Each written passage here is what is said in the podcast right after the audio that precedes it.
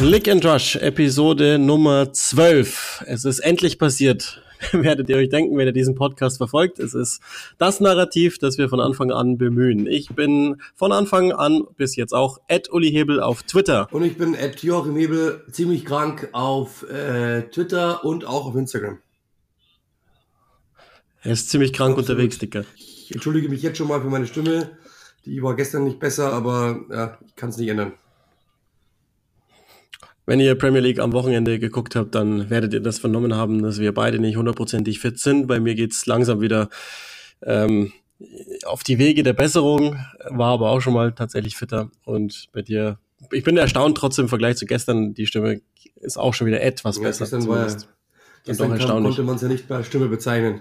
Wobei eigentlich war es in diesem Real-Life-Spiel am ja, Samstag erstaunlich schnell. Also da hatte, ich, da hatte ich wirklich das Gefühl und da haben auch dann die Kollegen gesagt, du sagst jetzt bitte gar nichts mehr, weil sonst kommst du morgen nicht mehr in die Arbeit. Ja, ist erstaunlich schnell, wie, wie die Stimme sich dann doch wieder erholen kann. Aber ihr wollt alle nicht über unsere Stimmen sprechen und ihr wollt auch nicht mehr hören, als ihr hören müsst von diesen Stimmen. Deswegen würde ich sagen, wir gehen direkt in das eine Thema, das natürlich ganz äh, England umtreibt, wenn es fußballerisch denkt und sind wir ehrlich auch die ganze Welt umtreibt. Ähm, ich habe es ja schon mal einmal ganz kurz angedeutet. Ole Gunnar Solskjaer ist jetzt tatsächlich nicht mehr Trainer von Manchester United nach einer 4 zu 1 Niederlage gegen Watford ist jetzt tatsächlich so entschieden worden, dass er sein Amt los ist.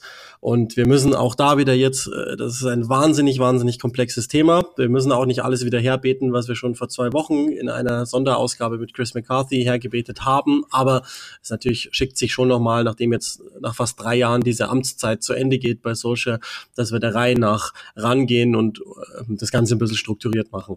Vielleicht erstmal die Entscheidung als solche. Wie, wie hast du die aufgenommen? Ist die aus deiner Sicht korrekt? Oder nachvollziehbar? Also im, ich habe ehrlich gesagt ähm, nicht daran geglaubt, ähm, weil also nach, nach diesem nach dieser Niederlage dann schon, aber ähm, aber ich habe lange nicht daran geglaubt, ehrlich gesagt, weil ich dachte, die sind so vernarrt in denen wollen sich einfach nicht reinschauen lassen in ihre Pläne äh, und auch ähm, wollen es nicht wahrhaben und wollen irgendwie so dem Ganzen nicht nachgeben, sind zu stur.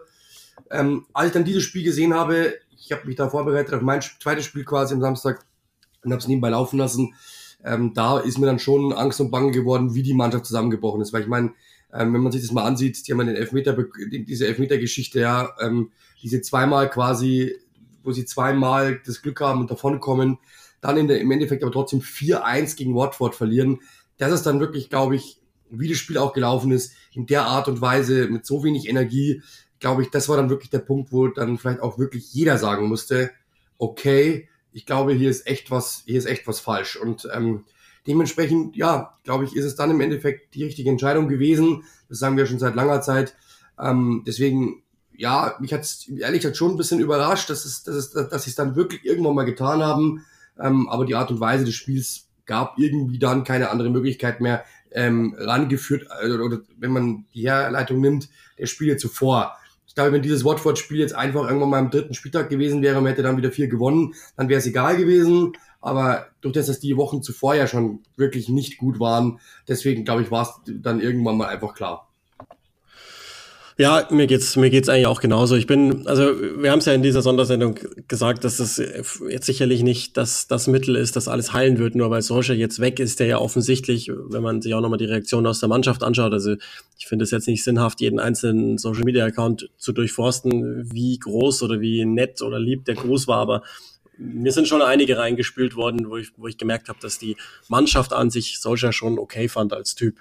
Ähm, nichtsdestotrotz bin ich fast froh, wenn man jetzt mal die Standards des Vereins sieht, dass sie jetzt endlich reagiert haben, weil ähm, das, das, was gerade äh, beim Team passiert, ist ja fehlender Plan, der war schon immer nicht da, jetzt seit Social da ist, aber äh, gepaart mit kompletten äh, Selbstzerstörungstrieb in der Truppe und teilweise Resignationen, wie jetzt auch gegen Watford, die einfach so nicht passieren dürfen. Und ja, 5-0 gegen Liverpool, da, das haben wir auch nur irgendwie durchgewinkt, weil also, obwohl das Spiel eine Katastrophe war und vielleicht sogar noch schlimmer zu bewerten ist, weil es eben da ähm, von Gesicht zu Gesicht ging, aber gegen Watford 4-1 in der Art und Weise, das ist nicht möglich und das kann sich ein, ein Verein wie Manchester United einfach nicht anschauen und, und deswegen kann ich das jetzt in allererster Linie mal nachvollziehen. Das Problem ist, und da können wir dann ja gleich, gleich weiter hingehen, das, das spinne ich schon mal sozusagen als Netz auf, ähm, was jetzt dann passieren wird und ob das sinnvoll ist oder nicht. Aber bevor wir das machen, müssen wir, glaube ich, Ole Gunnar Solskjaer schon einmal auch die Ehre geben, um diese drei Jahre jetzt ähm, nochmal Revue passieren zu lassen, wie denn seine Amtszeit jetzt letztendlich gelaufen ist, was bleibt Gutes übrig und was bleibt Schlechteres übrig.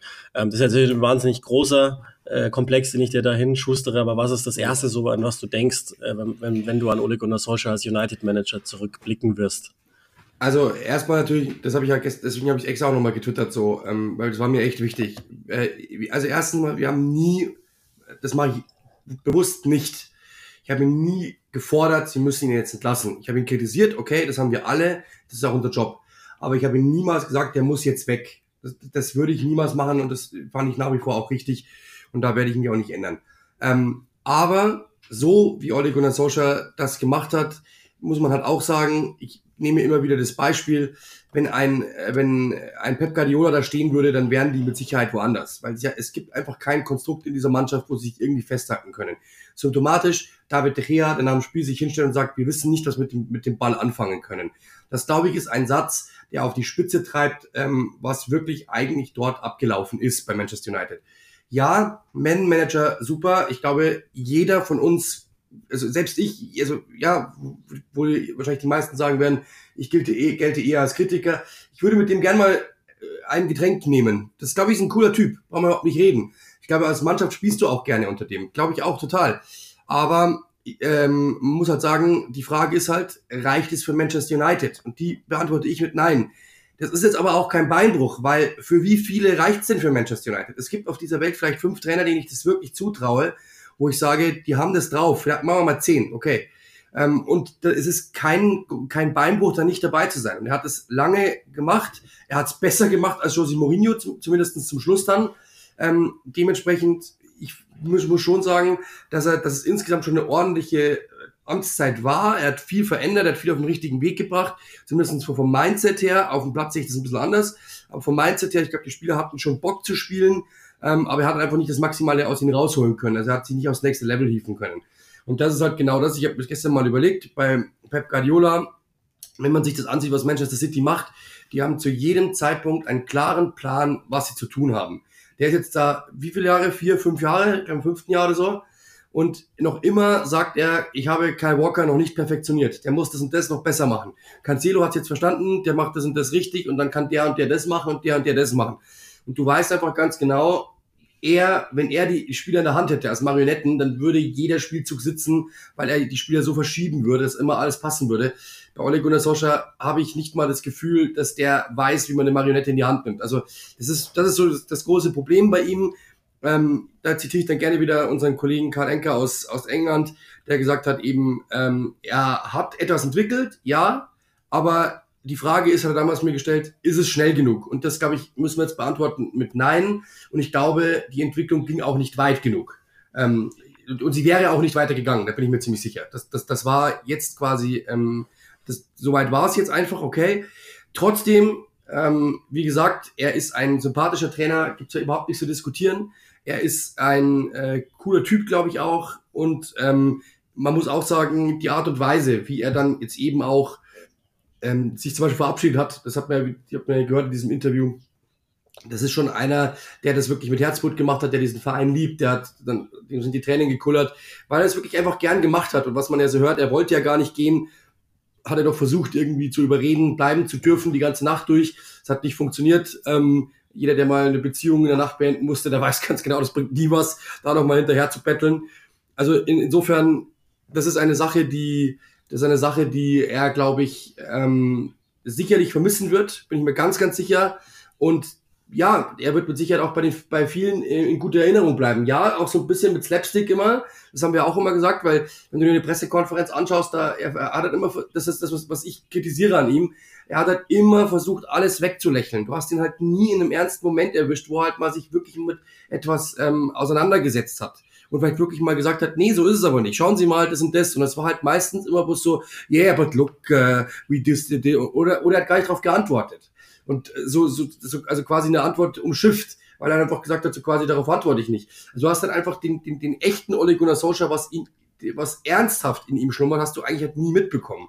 Und das ist das, was ich so ein bisschen schade finde. Weil bei Jürgen Klopp, glaube ich, weißt du wirklich immer, was in dem vorgeht. Das ist, ähm, das muss nicht jeder immer total sympathisch finden oder total cool finden, aber das ist ein Typ, wo du weißt, der steht für was. Und bei Ole Gunnar Solskjaer, auch da habe ich mit dem englischen Kollegen eben gesprochen, da wusste man lange eben nicht, wofür er steht, weil eben alles immer ähm, weggegrinst worden ist. Ja, ja, no problem, yeah, yeah, no problem, yeah, we will deal with that, yeah, we are Manchester United, yeah, it's everything is great. Und es war nicht everything great. Und deshalb muss er intern auch anders angesprochen haben. Jetzt kann man sagen, ja, guter, guter Verkäufer in Anführungszeichen, du bist aber Fußballtrainer und kein Verkäufer. Und ähm, das ist so ein Punkt, der mich einfach so ein bisschen immer gestört hat, dass er immer auf heile Welt gemacht hat. Weil nach, das kann ja sein, dass du sagst, ich will etwas verkaufen.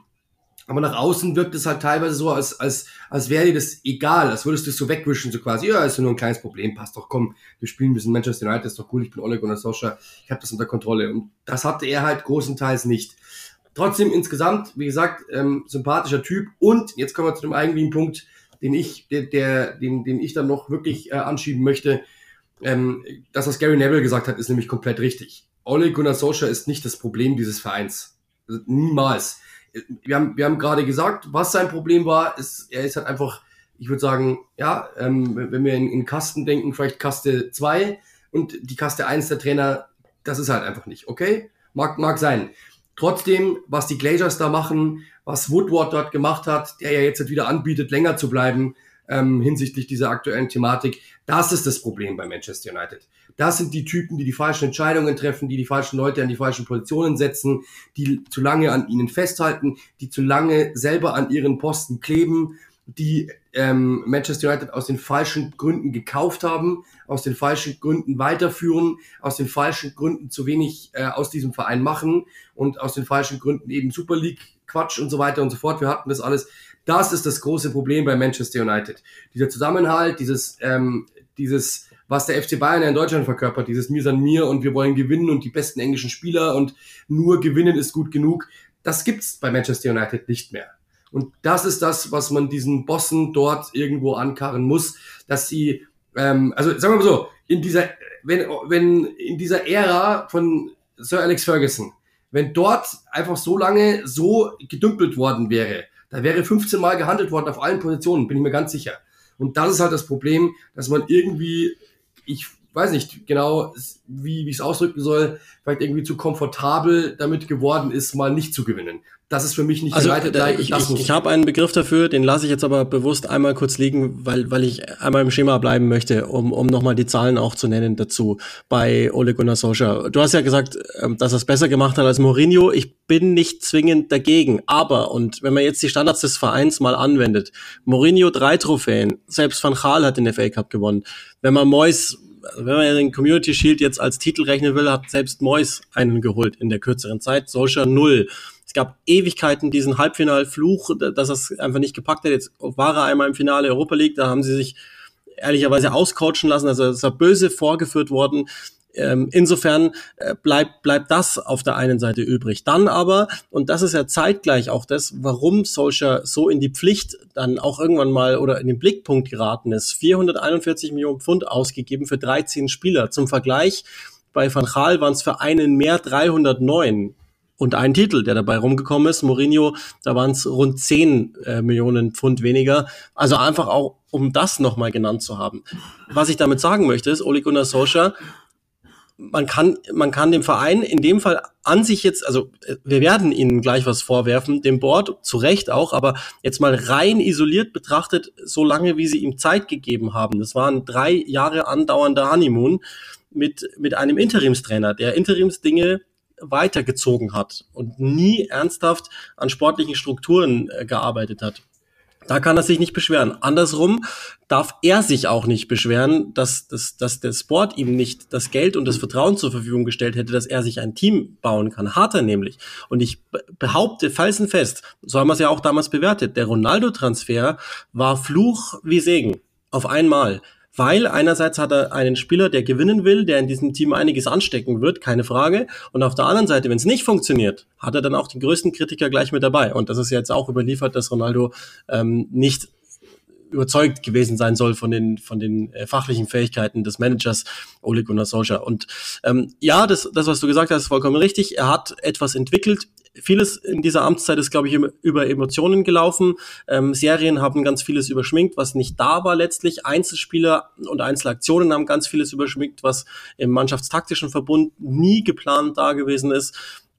Und dann gab's halt immer ähm, noch diesen, die, die, dieses, äh, diese Emotionen, die ihm von den Fans aufgrund eben der Biografie entgegengebracht wurden. Das sind umso bitterer. Und das, das finde ich wirklich aus persönlicher Sicht fast gemein, so läuft's halt nun mal, dass jener Solskjaer, der über drei Jahre lang, also roundabout, von den allermeisten United-Anhängern und Anhängerinnen verteidigt worden ist, zum Schluss so böse ausgebuht wird und man alles scheinbar weiß nicht, ob es so ist, aber scheinbar alles vergessen hat, was er dann, was man vorher bejubelt hat und was er dem Verein gegeben hat. Er hat einzelne Dinge auf den Weg gebracht.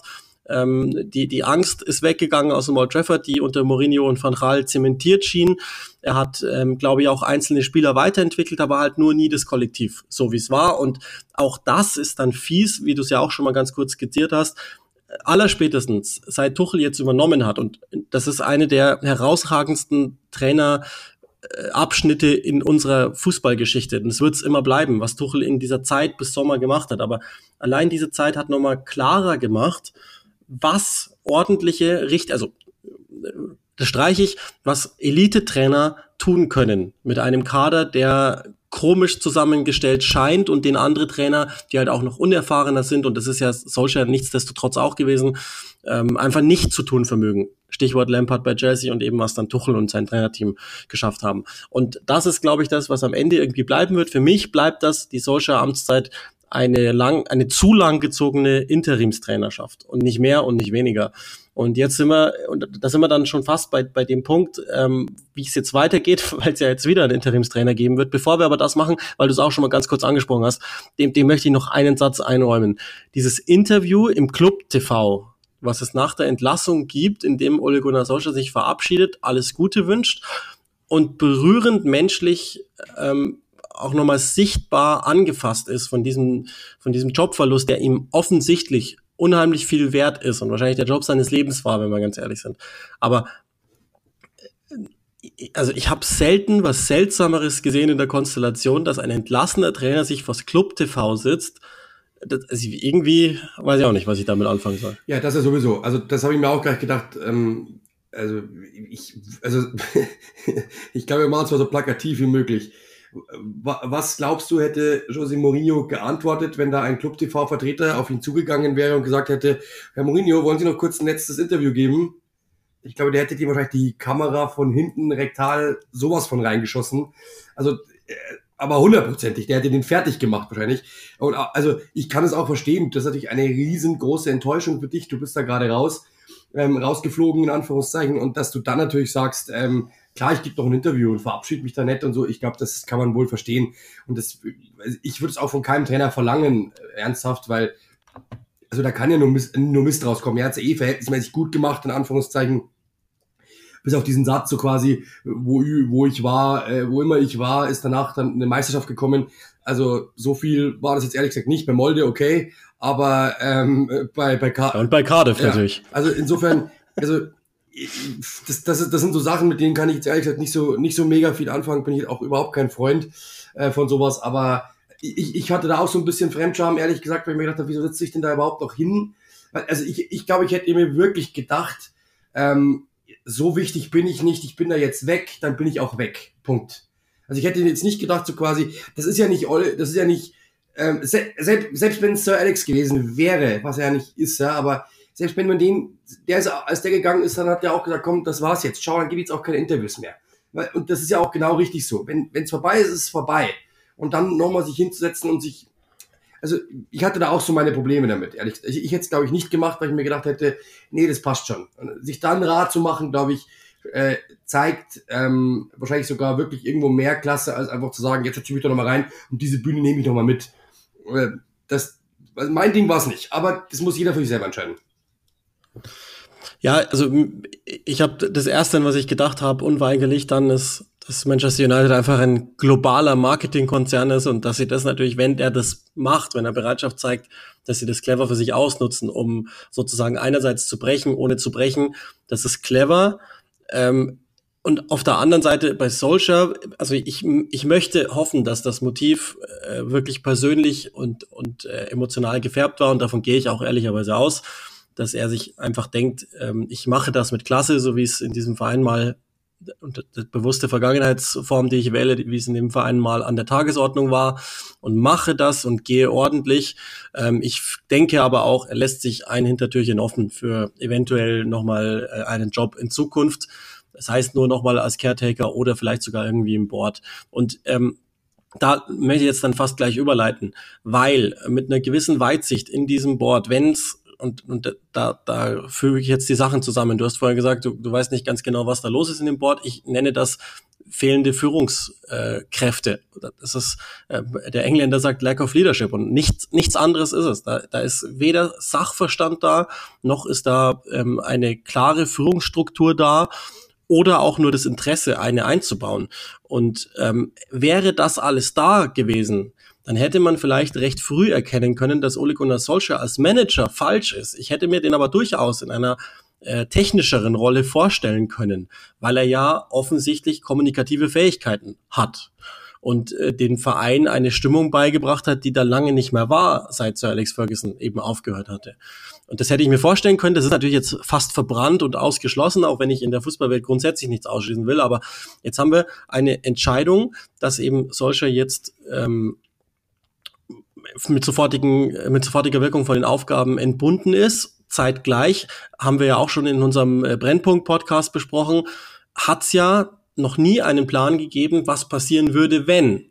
Und das zeigt, dass das Board maßlos überfordert ist und war mit dem, was sie, was sie da haben passieren lassen wenn Solskjaer nicht funktionieren würde. Jetzt hat er nicht funktioniert, drastisch nicht funktioniert in der Saison, obwohl auch da könnte man jetzt theoretisch noch hergehen und sagen, die, die haben ja noch Kontakt zu den Top 4 wenigstens, so dass man den Schaden halbwegs in Grenzen halten könnte.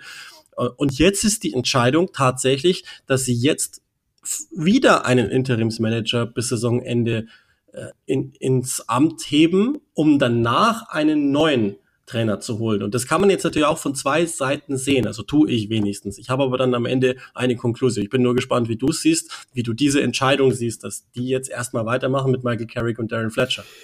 Ja, also das ist, nicht mein Ding, ehrlich gesagt, weil das ist ja immer so, vor allem, wo ich immer ein Problem damit habe, wenn du jetzt sagst, die machen es bis zum Saisonende, dann ist es ja wieder eine Sache, weiß ich nicht genau, wenn die es gut machen, warum sollst du die dann gehen lassen? Wenn sie schlecht machen, warum reagierst du nicht?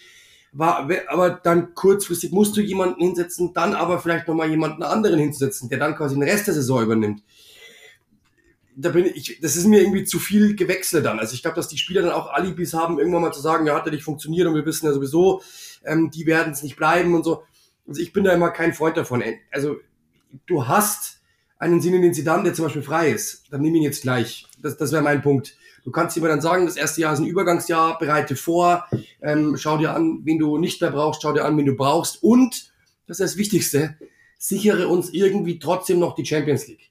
Das ist ja, glaube ich, der Punkt, auf den es hinauskommt. Du hast jetzt einfach keine Zeit mehr und auch nicht mehr die, die Möglichkeit zu sagen, ist mir jetzt egal, dann äh, setzen wir jetzt irgendwie äh, Fletcher und Carrick hin, die sollen es schon irgendwie hinkriegen.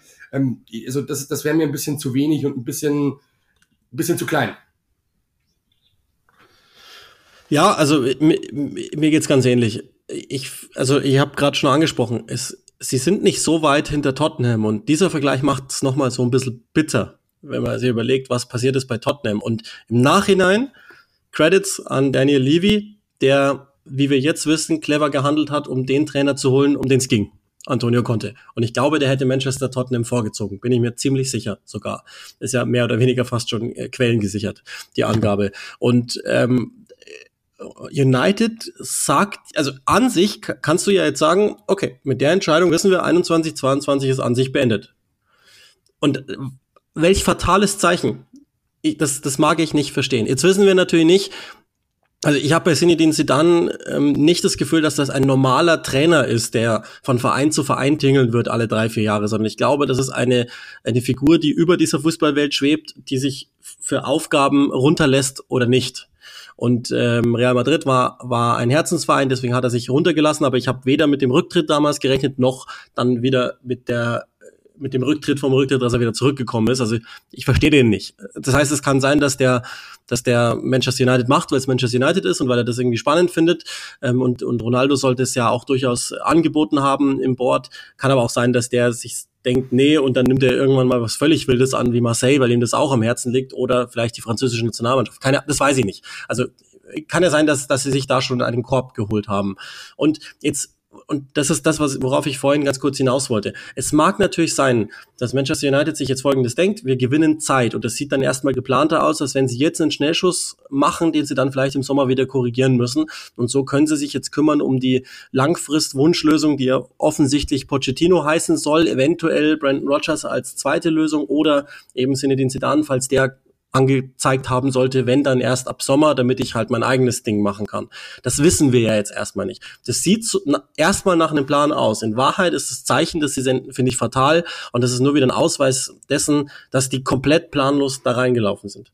Und äh, wenn du schon planlos in die Saison läufst, dann solltest du doch zumindest ab dem 5-0 Liverpool, also alle spätestens ungefähr da, hättest du dir den Plan machen müssen und sagen, okay, pass mal auf, falls wir wirklich jetzt reagieren müssen, weil das so weitergeht, und das hat sich ja abgezeichnet, dann würden wir Trainer A, B oder C ins Amt nehmen können. Und da sind ein, zwei auf dem Markt, unter anderem eben Antonio Conte, dem man das schon hätte zutrauen können, dass der ein auf dem Knien liegendes Team übernimmt und zum, zur Meisterschaft innerhalb eineinhalb Jahre führen kann. Hat er nämlich schon ein paar Mal gezeigt, erstaunlicherweise. Und sogar noch signalisiert, dass er Interesse hätte an der Premier League und auch an Manchester.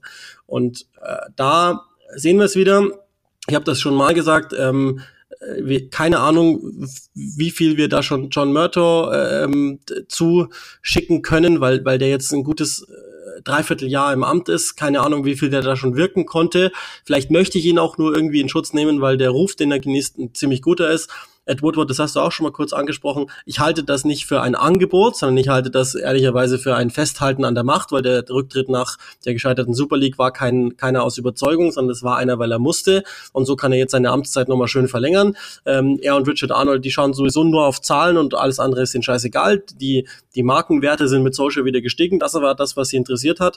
Und alles Sportliche war egal. Und stattdessen kommt jetzt sogar noch, und auch der ist kurz im Amt, keine Frage. Möchte ich gar nicht sagen, war vorher im First Team und so weiter, aber jetzt stattdessen kommt einer der Entscheidungsträger, wenn auch auf unterer Ebene, Darren Fletcher sogar noch in den Trainerstab mit rein, um das jetzt retten zu können und Michael Carrick, der den ich über alle Maßen als Fußballer geschätzt habe und auch als Typ.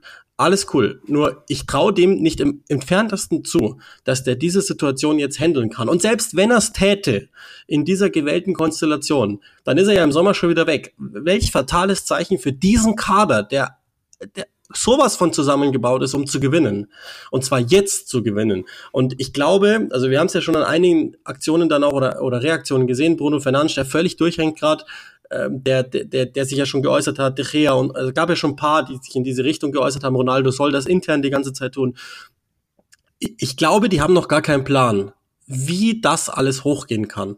Und es würde mich nicht wundern, wenn das, wenn das der Fall ist und dann hättest du nämlich Michael Carrick damit verbrannt und Darren Fletcher, von dem sie offensichtlich was halten, ebenfalls mit verbrannt. Also kurzum, der ganze Verein ist nach wie vor in einem völligen Chaos und äh, ich möchte uns jetzt einmal ganz kurz dafür loben, dass wir die, die Schminke über, über dieser ganzen hässlichen Fratze nie geglaubt haben, weil wir es euch permanent und, und Click-and-Rush-Hörer und Hörerinnen sind in dem Punkt viel, viel cleverer als der Rest, weil wir es euch permanent gesagt haben, dass es nach wie vor genauso stinkt, wie es jetzt tut.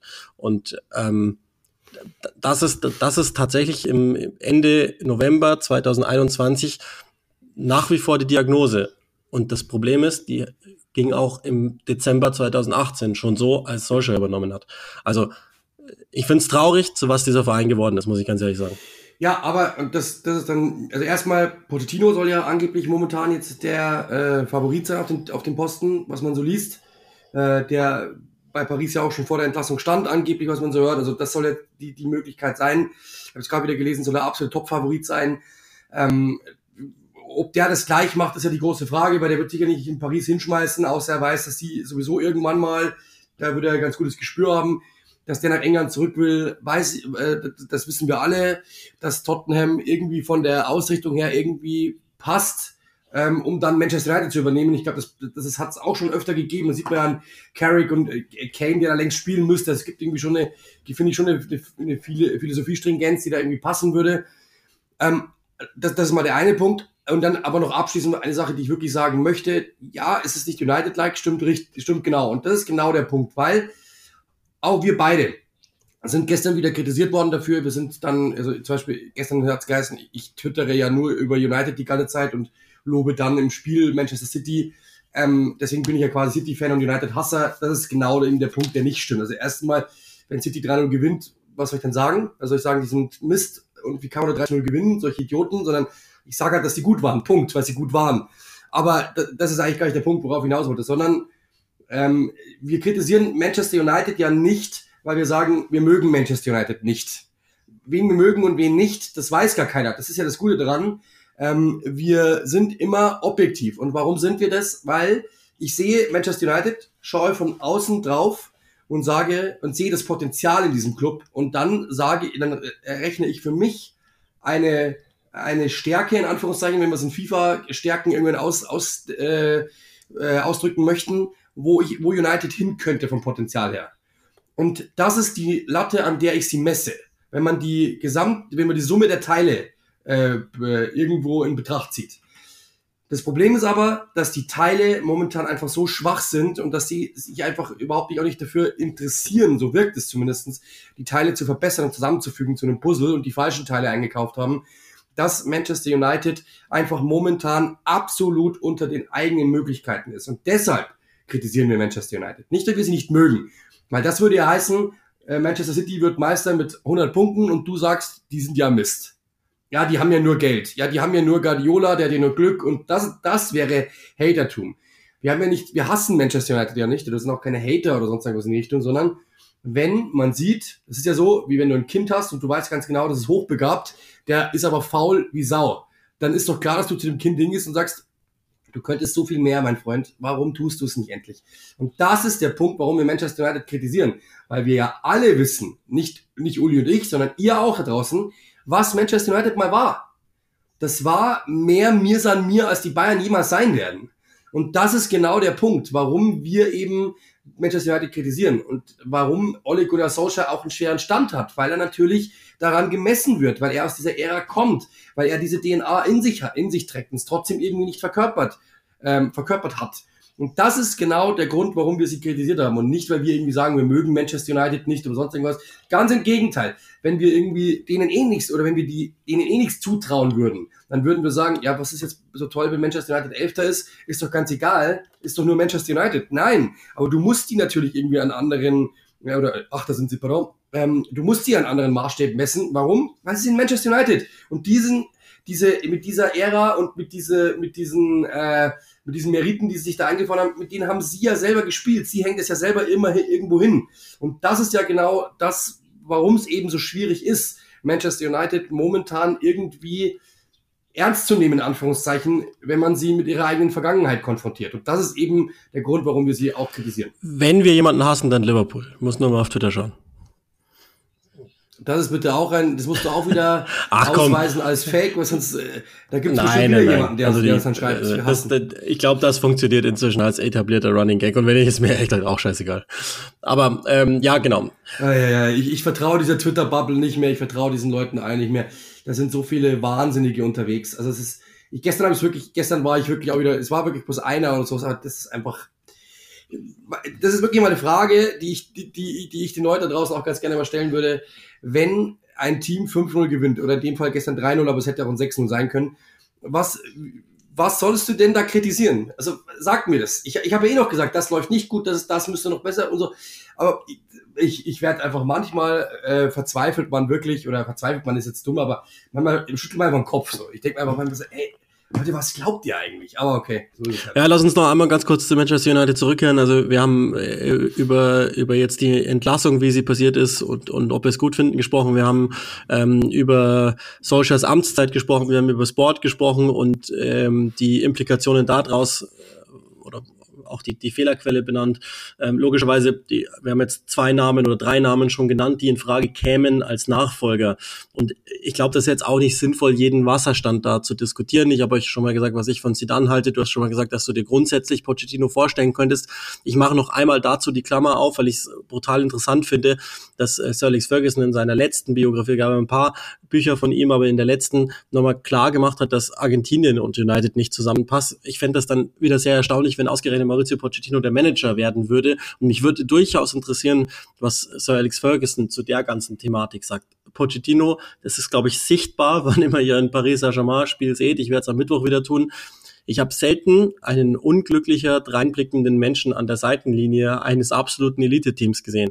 Ich glaube, das passt gar nicht. Und das ist überhaupt nicht sein Ding, was da passiert. Gibt auch verschiedene Gründe. Ähm, Leonardo scheint jetzt nicht ganz so einfach zu sein als Sportdirektor und es wird ja jetzt auch kein League A-Podcast. Das äh, wir, wir wollen wir ja gar nicht machen. Das würden wir dann tun, dass wir die Amtszeit nochmal kurz auch zusammenfassen, sollte er zurückkehren.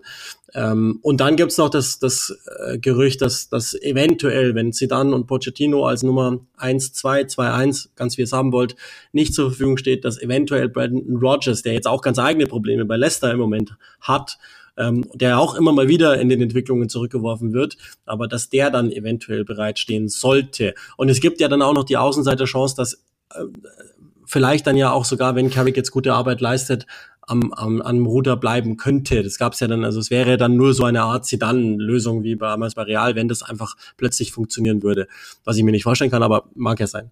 Äh, was wäre denn aus, aus deiner Sicht die beste Lösung oder was würdest du dir wünschen? Also alles andere als entweder Pochettino oder Zidane ähm, würde mich enttäuschen. Ich glaube, Brent Rodgers wird es nicht machen. Dem würde ich es gönnen.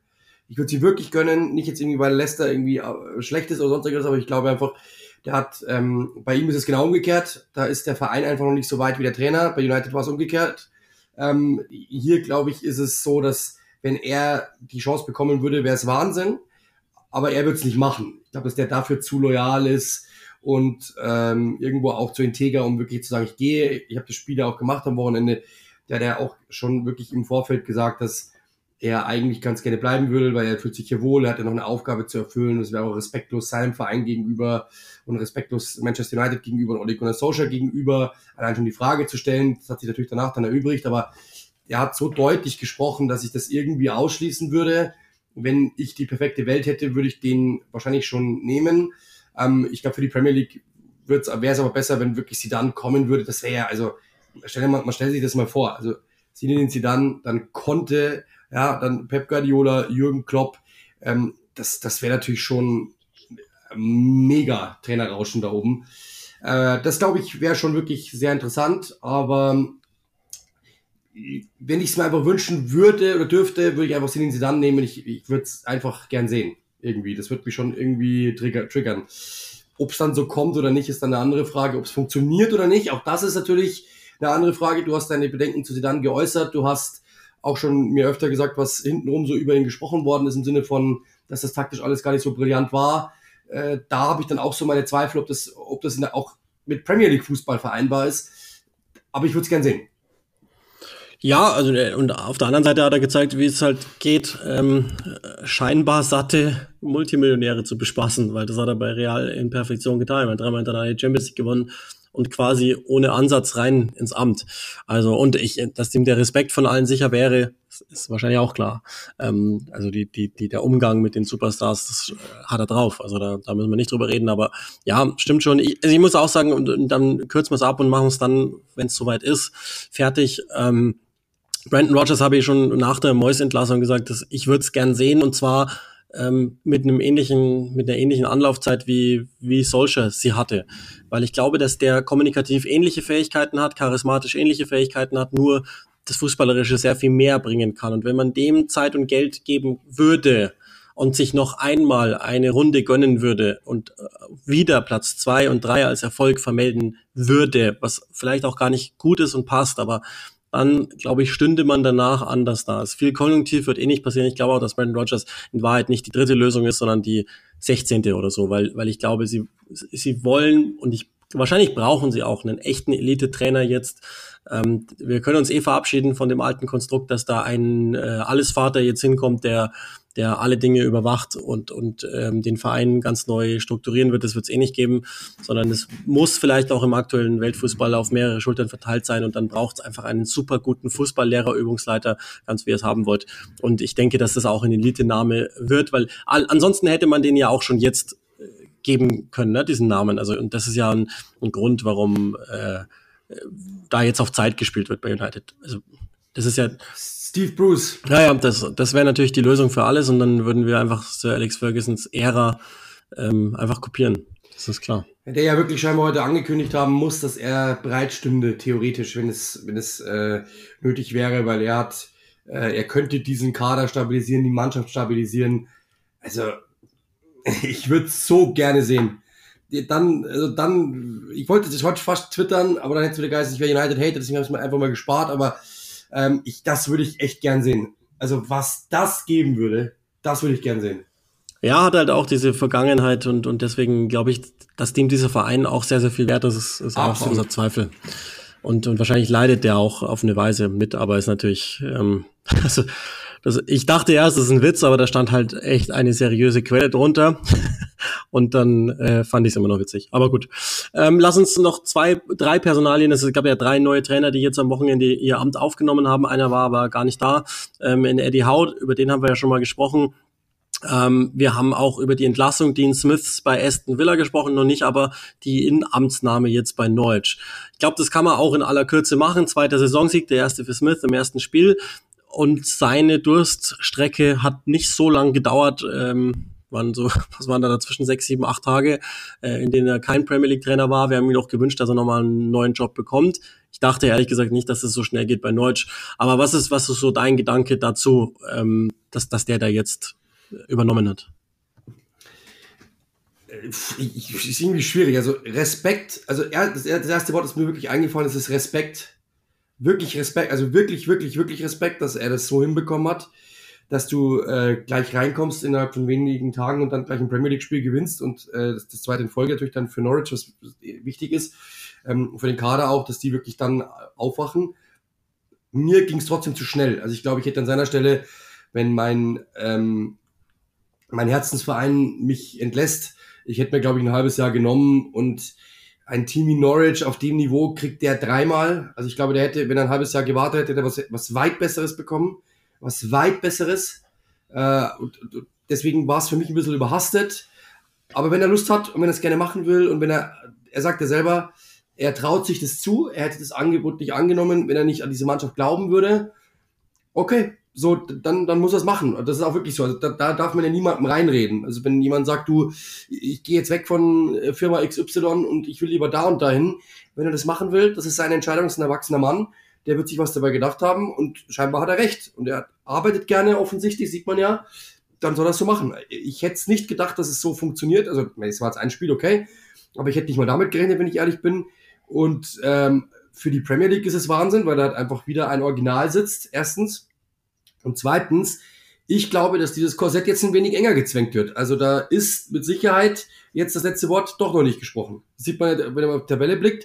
Newcastle wird kommen. Dann Norwich, Burnley, Leeds, Watford, Aston Villa, die sind, das sind Teams unten. Frage ist Southampton, die werden traditionell eher immer dann durchgereicht. Brentford, die sind, werden momentan auch durchgereicht. Also ich glaube, der Abstiegskampf wird diese Saison auch nochmal ein spannender.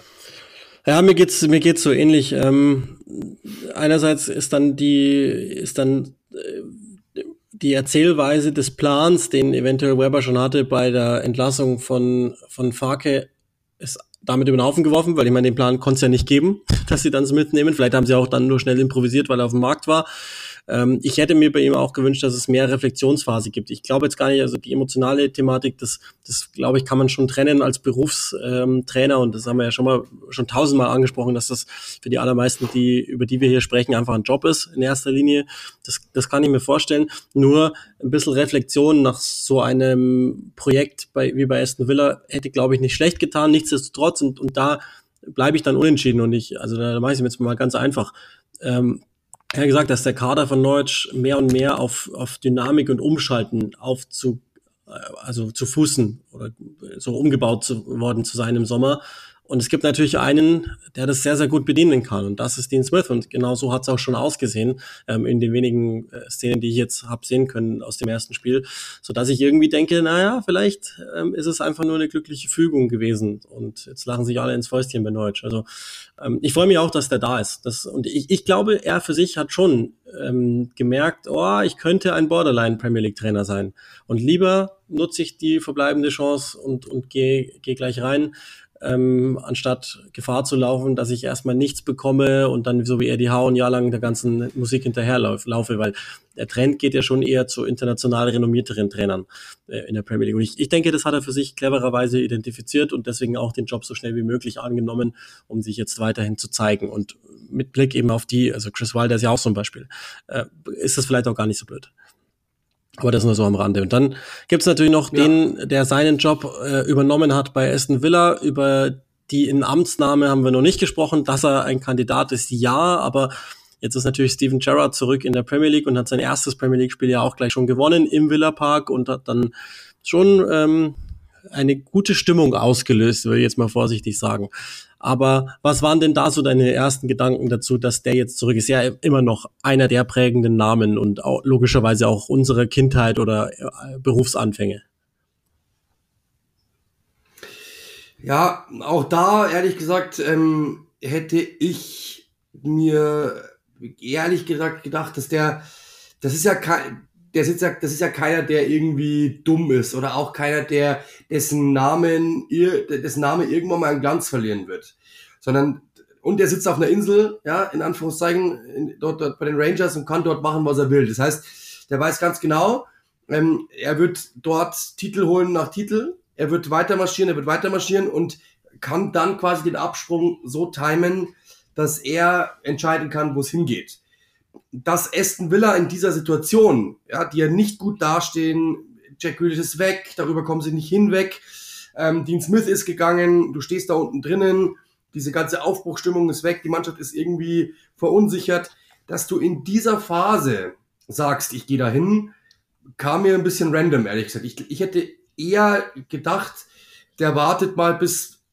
zum Beispiel auf den Tottenham-Job. Das, das wäre sowas gewesen, dass da hätte ich eher gedacht, dass er drauf, so nicht auf Tottenham jetzt speziell, aber auf ein Team so in dieser Phase, so ein, ein, ein Big Six Team oder sowas, die äh, leicht am Straucheln sind, die ähm, etwas fallen lassen oder vielleicht Everton zum Beispiel oder sowas in die Richtung, dass er, Everton natürlich mit Liverpool Vergangenheit ist immer schwierig, das weiß ich auch, aber ähm, haben wir auch schon mal drüber gesprochen, dass es jetzt nicht so schwierig ist wie, aber ihr wisst es und so weiter. Ähm, deswegen so, ich hätte eher sowas gedacht, dass er dann Aston Villa in dieser Phase nimmt, hat mich ein bisschen überrascht, weil ich mir gedacht, gedacht habe, wirklich, also so schnell wirst du es jetzt einfach, wirst du einfach nur aufspringen, weil die Gefahr ist halt immer, wenn es nicht funktioniert, dann ist der Name Steven Gerrard, der jetzt so glänzt durch die Rangers-Erfolge, durch ähm, seinen Namen und der ist natürlich ein bisschen verbrannt. Und die Frage ist dann natürlich, ob dann nicht die Experten ihn schon wieder ein bisschen schwächer einordnen nach so einem gescheiterten Aston Villa ähm, Engagement. Aber wenn er auch da, selbiges Beispiel oder selbiger Punkt, wenn er sagt, ich will es machen, ich traue mir das zu, ich glaube, das ist gut, äh, ich glaube, die Mannschaft ist gut genug, dann muss er es tun. Wenn man dann natürlich drauf schaut, hat er natürlich sehr, sehr viele Argumente auf seiner Seite. Das sind mit die reichsten Besitzer, Newcastle mal ausgeblendet, klar. Ähm, und die, und die anderen, City zum Beispiel sowieso. Aber das sind mit die reichsten Besitzer die meinen es ernst, die wollen jetzt wirklich, das merkt man ja Schritt für Schritt, jedes Jahr werden da jetzt 150 Millionen rausgehauen. Ähm, vielleicht darf er Münter nochmal, weil er Steven Gerrard.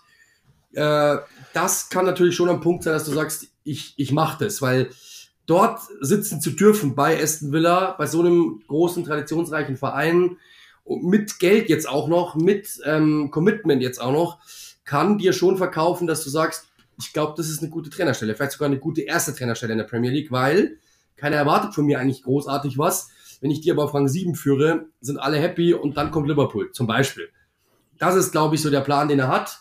Ähm, und ja. die Spieler, das muss man ja sagen, das Material, der Kader ist gut zusammengestellt, finde ich. Also das sind natürlich ein paar Lücken drin, wo du sagen kannst, okay, und ob das auch so zusammenpasst, ist dann noch eine andere Frage. Und vielleicht fehlt in der Spitze eben dieser eine, der sie ganz nach oben führt, wie Grealish es eben getan hat. Aber insgesamt sind die Positionen sehr, sehr clever besetzt ist super zusammengestellt, der Kader, Lücken gefüllt. Deswegen, ich kann schon irgendwie verstehen. Ich hätte mir einfach gedacht, dass er Ähm, vielleicht ist es auch die clevere, vielleicht ist es wirklich die, gut, die beste Einschätzung, die er hatte. Vielleicht liege ich da auch falsch. Ich hätte einfach gedacht, dass der so ein bisschen mehr, der Engländer sagt, sophisticated ist. Also so ein bisschen, wie sagt man, ähm, dass er höhere, nee, Anspruch ist, ist gemein, ist, wäre gemein, aber dass er sich irgendwie schon höher gerankt sieht und einfach sagt, ich warte auf Tottenham, ich warte auf Liverpool, ich warte auf City, ich warte auf sowieso. Ähm, dass es, glaube ich, aber nicht tut, ist für mich sogar ehrlich gesagt äh, sehr, sehr richtig weil er dann halt eben sagen kann, ich habe diesen nächsten Schritt drinnen. Und den braucht er auf jeden Fall, weil Premier League Fußball ist anders. Und ähm, Insgesamt finde ich es gut. Ich hätte es aber so nicht ich, erwartet. Ich, ich finde ehrlich gesagt, alles, was du beschrieben hast, trifft auf Aston Villa zu. Weil, ähm, also Second City, da ist das Potenzial eh schon mal da, aufgrund der Größe, aufgrund des Marktes, aufgrund des äh, Fanaufkommens, das ja immer schon da war. Dann hast du jetzt eben die Besitzer, die progressiv zu denken scheinen. Ich glaube, das ist ihm auch etwas, was wichtig ist. Ähm, was ich so von den Rangers, habe ich ja auch hier und da mal begleitet, äh, mitbekommen habe, hat er ja viel, viel umgebaut. Also ähm, da ging es los bei, bei den Kabinen, die er anders bestückt hat, äh, Kochstationen, medizinischen Raum hat er umgestalten lassen. Also wirklich, um das ganze Umfeld neu zu bauen. Ich denke, dass die Besitzerschaft dafür äh, einen Softspot hat ähm, das, das ist etwas, dann, dann ist eben das Geld auch und die Bereitschaft da, es auszugeben für Spieler. Und, also ich finde, der Kader ist nicht gut zusammengestellt, das finde ich nicht, aber der Nukleus ist da. Und das ist ja schon mal auch ganz, ganz wichtig. Du hast wirklich sieben, acht, neun sehr, sehr brauchbare Spieler dazu in der Academy, die, die nach und nach Leute reinschiebt, jetzt auch zum ersten Mal ja ähm, den FA Youth Cup wieder gewonnen nach knapp 20 Jahren, 19 glaube ich waren es. Ähm, und das, das ist äh, die Basis, mit der du, denke ich, äh, gerne arbeitest als Steven Gerrard.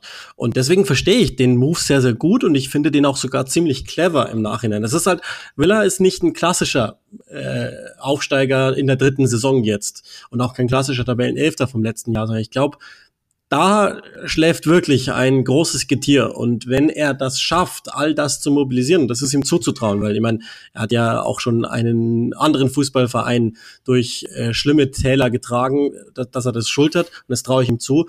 Dann hat er einen, einen Anwärter auf dann vielleicht die Erweiterung, die wir dann bald mal irgendwann äh, in Auftrag geben müssen, von der Top 6 zu oder Big 6 zu Big 8 oder nein, weil meine, Newcastle will dran, Everton will dran, geben viel Geld aus. Ähm, das ist jetzt halt die Frage. Mittel sind da, Mittelverwendung ist bei, ist bei Villa jetzt das, was man noch hat und immer, und das muss man ja auch immer sagen, die, die, die eine ähm, nicht zu berechnende Komponente bleibt ja, der, der Trainersitz war so, über so viele Jahre war das chaotisch, aber eben auch mit einem ganz anderen Besitzer, der ja auch immer noch mitmischt in Tony Chia und ein paar Ämter noch hat und die auch bis zum Lebensende wahrscheinlich begleiten wird, aber kleinere, nicht so entscheidungsstarke Ämter. Und deswegen finde ich das eigentlich ganz clever und ich vielleicht auch sogar zum, zum Zeitpunkt der Karriere, wie du es eben sagst, weil er minimal sportlich wahrscheinlich noch ähm, leichte, leichte äh, Schutzmaßnahmen erfahren wird seitens der Medien, finde ich das eigentlich ziemlich okay. Und es ging auch ganz gut los. Und es gibt auch wahrscheinlich ein paar Spieler in dem Kader, mit denen er gerne arbeiten will. Ja, absolut. Aber wie gesagt, erwartet es nicht. Ich hätte wirklich gedacht, dass er sich für höhere auf, also äh, von außen betrachtet, ich gedacht, er wartet vielleicht was aufs Höheres, aber ich, ich finde es genau richtig. Also es ist genau richtig. Ich, ich glaube, da ist er cleverer, als ich gedacht habe. Ähm, und da, vielleicht habe ich ihn da wirklich auch unterschätzt, weil diesen Schritt brauchst du. Und den geht er jetzt, den Zwischenschritt. Und ich finde es genau richtig, wie du es auch gesagt hast, weil dieses Projekt eben auch das Richtige ist. Also es passt insgesamt sehr gut zusammen, weil bei dieser, diese Mannschaft ist ja eine, die, wenn, wenn, du, wenn du zu einer Mannschaft gehst, die overperformed hat, dann hast du das Problem, du stehst vor einem Kader, der eigentlich gar nicht so gut ist, wie alle denken. Und alles sind enttäuscht, wenn du es nicht schaffst. Aston Villa performt gnadenlos unter. Das heißt, du hast eigentlich die Möglichkeit, da was rauszukitzeln. Das, glaube ich, will er tun. Und äh, er, wird, er wird dann auch noch Mittel bekommen. Und dann werden wir sehen, wo es, wo es hingeht. Aber ich finde es komplett richtig, dass er, dass er diesen Schritt gegangen ist. Ich hätte es ihm nicht zugetraut, weil ja manchmal diese, diese großen Fußballer ähm, dann immer denken, so quasi, ich war mal Big Six-Spieler, warum soll ich denn zu so einem kleineren Verein gehen? Ganz überspitzt, ganz übertrieben. Das ist, das würde bei Lampard, das Thema werden wir bei Lampard auch nochmal bekommen. Bin mir ziemlich sicher, dass der nicht, oder da glaube ich die Tendenz eher, dass der nicht versteht, dass diese Big Six-Zeit vorbei ist vorerst zumindest mal.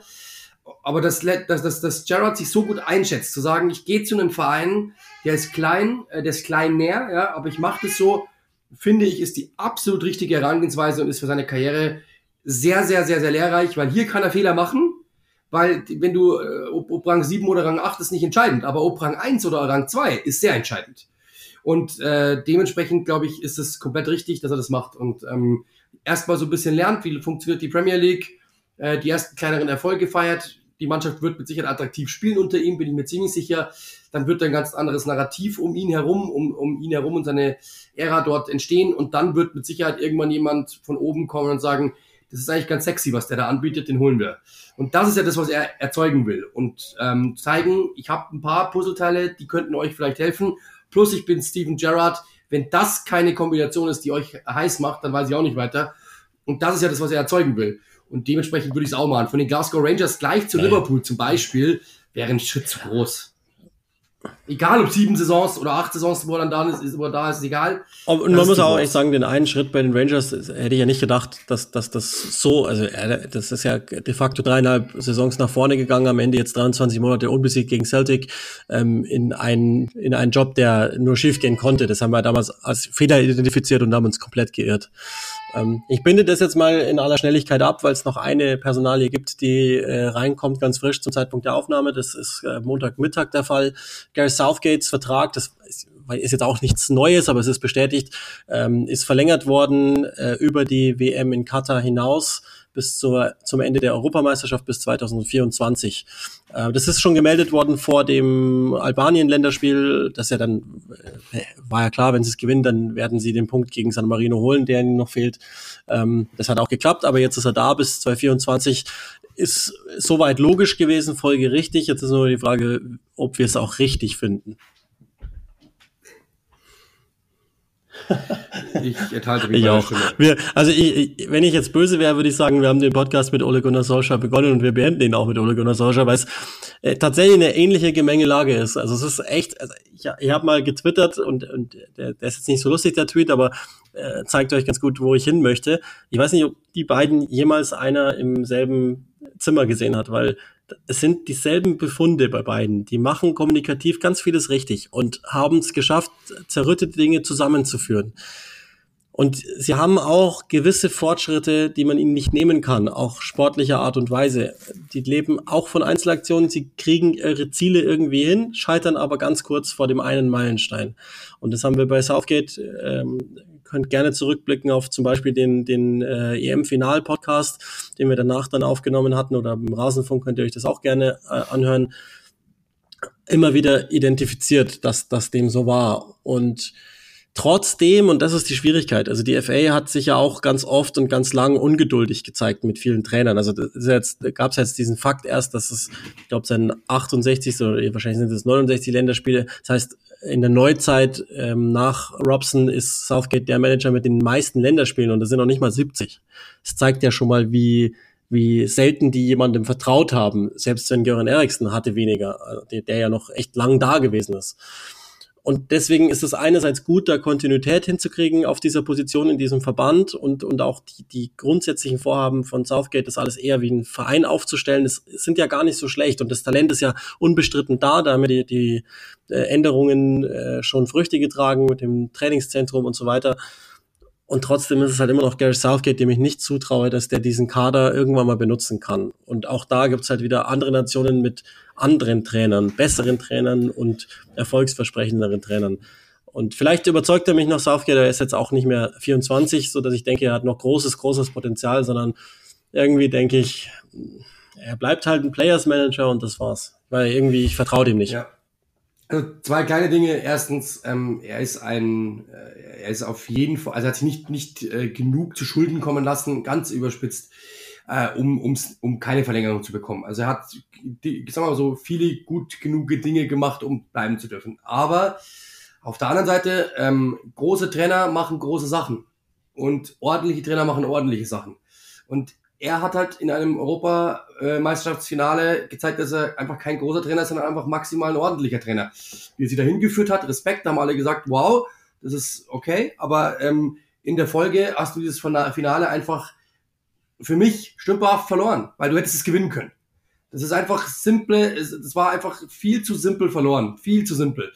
Und das ist der Grund, warum ich sage, es reicht für die Spitze nicht. Selber Punkt wie bei Socha, sind wir auch, kann man wirklich diese Klammer schließen, selber Punkt wie bei Solskjaer, viele Dinge richtig gemacht, aber du musst, das ist das große Problem, wenn du einen super Einkaufskorb zusammenstellst, super, und es passt alles zusammen, und du könntest ein super Menü zaubern, du gehst zur Kasse und dir fällt auf, du hast einfach deine Karte nicht dabei, in dem Moment, wo es wichtig ist, hast du deine Karte nicht dabei, ja, Leute, dann brauchst du dich nicht wundern, wenn du dann einfach leer ausgehst. Das ist genau der Punkt. Und das war bei ihm, das war bei ihm im, im Finale so. Alles bis dato richtig gemacht und im Finale hast du mir gezeigt, dass du einfach dieser Aufgabe nicht gewachsen bist. Und so viele Finals kommen nicht mehr. Ähm, große Trainer machen eben große Dinge, ganz einfach. Und die nehmen sich Dinge auch, wenn sie ihnen zustehen. Und das hat er nicht getan. Thomas Tuchel, bestes Beispiel, Champions League Finale, dem hat's gereicht. Und du hast gemerkt, diese Taktik war einfach zum Siegen verurteilt. Das ist einfach genau das. Ja, aber er hat natürlich das Finale vorher auch verloren und vielleicht kriegt er solche in Katar gleich ein zweites Finale. Keine Ahnung. Absolut, absolut, aber. Ich, also da geht's uns, da geht's uns. Und ich meine, man sieht's ja schon immer an den an den Qualifikationen. Die, das war bei der Europameisterschaftsquali so, dass die auf den ersten Blick total entspannt daherkamen und dann gab's aber gegen Tschechien äh, hat's ordentlich gefeigelt ähm, und war, sind auch die immer gleichen Probleme. Und jetzt in der Quali die war auch jetzt nicht so sensationell. Also wenn du in der Gruppe, die auch da auf den ersten Blick kommt die gut daher mit einem äh, komplizierten Ungarn, mit äh, theoretisch zumindest komplizierten Albanien, die dann am Ende auch zu schwach waren, müssen wir ehrlich sagen. Ähm, gerade in der ersten Hälfte gegen England einfach eine Katastrophe waren in der Verteidigung, äh, dann, dann ist es eigentlich auch traurig, dass du bis zum letzten Spieltag warten musst, um dich wirklich zu qualifizieren. Klar, Polen, aber die musst du schon aufschlagen. Und jetzt ist es nur eine Qualifikation und es passt dann schon auch irgendwie alles dann dabei zu sein am Ende. Er hat auch ein paar Sachen probiert, schön und gut. Ähm, ich traue trotzdem der, dem ganzen Prozess noch nicht immer bei all den positiven Dingen, die wir sagen müssen. Und, und das kann halt sein, dass es deswegen trotzdem irgendwann mal reicht. Im Moment gibt's halt wenige Nationen, die so viel Talent zu bieten haben. Frankreich vielleicht noch und dann war's das. Also es gibt ansonsten, glaube ich, keine Nation, die so viel fußballerisches Talent hat, zum Teil so, so geisteskrank viel, dass du gar nicht mehr weißt, wen du eigentlich einsetzen musst. Also Jadon Sancho war nicht mal im Kader zuletzt gibt natürlich Gründe dafür, aber der ist, der wäre in jeder, in, in je, und ich meine wirklich in jeder anderen Nation dabei. Punkt. Egal, wie es gerade bei Manchester United läuft oder nicht läuft. Und das ist schon auch nochmal so, so eine Sache. Wir werden aber das sicherlich nochmal an anderer Stelle irgendwann vertiefen. Spätestens, wenn es Richtung Weltmeisterschaft geht, werden wir das tun. Oder wenn es auch hier entlassen wird, eins von beiden. Und ähm, dann schulden wir euch noch eine Entschuldigung. Jetzt in dieser Länderspielpause haben wir an sich einen äh, Fragen-Podcast angekündigt für die Unterstützer und Unterstützerinnen. Warum es den nicht gab, habt ihr gerade selber jetzt über eine Stunde mithören dürfen. Das war leider gesundheitlich echt nicht möglich. Ähm, wir versuchen den irgendwann mal bei Zeiten nachzuholen. Jetzt steht auch schon wieder eine Champions League Woche an, da wird es auch schon wieder eng. Aber vielleicht findet sich ja mal eine Möglichkeit, dass wir das machen. Es gab ja dann auch ein Instagram Live, so als in Anführungszeichen Entschädigung. Ähm, vielleicht kriegen wir auch sowas nochmal hin. Aber wir überlegen uns was. Ähm, und ich habe, glaube ich, von einem per E-Mail schriftliche Fragen bekommen. Ich hatte auch schon mal angesetzt, die zu beantworten. Ähm, es wäre aber blöd, glaube ich, wenn ich dann auch die andere Perspektive ausspare. Deswegen habe ich es dann auch wieder gelassen. Deswegen ähm, vielleicht holen wir das irgendwann einfach demnächst mal nach. Das bleibt, bleibt auf jeden Fall auf unserer Agenda, ist ja logisch.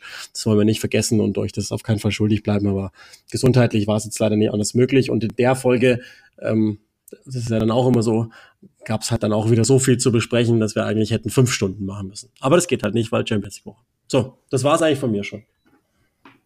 Ja, ein Satz noch, weil ich habe es gerade gelesen, Breaking News in Anführungszeichen, Pochettino soll wirklich bereit sein, auch während der Saison Paris hinzuschmeißen, um nach Manchester zu wechseln.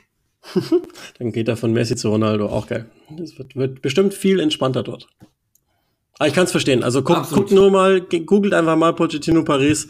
Der hat ja noch nie jetzt besonders ähm, angezündet reingeschaut, aber das ist erstaunlich, was in dem er gestorben ist, seit er da Trainer ist. Gut, aber dann würde ich sagen, machen wir den Podcast zu, sonst kriegen wir auch Ärger mit unserer Unterstützung und äh, verweisen auf die nächste Woche.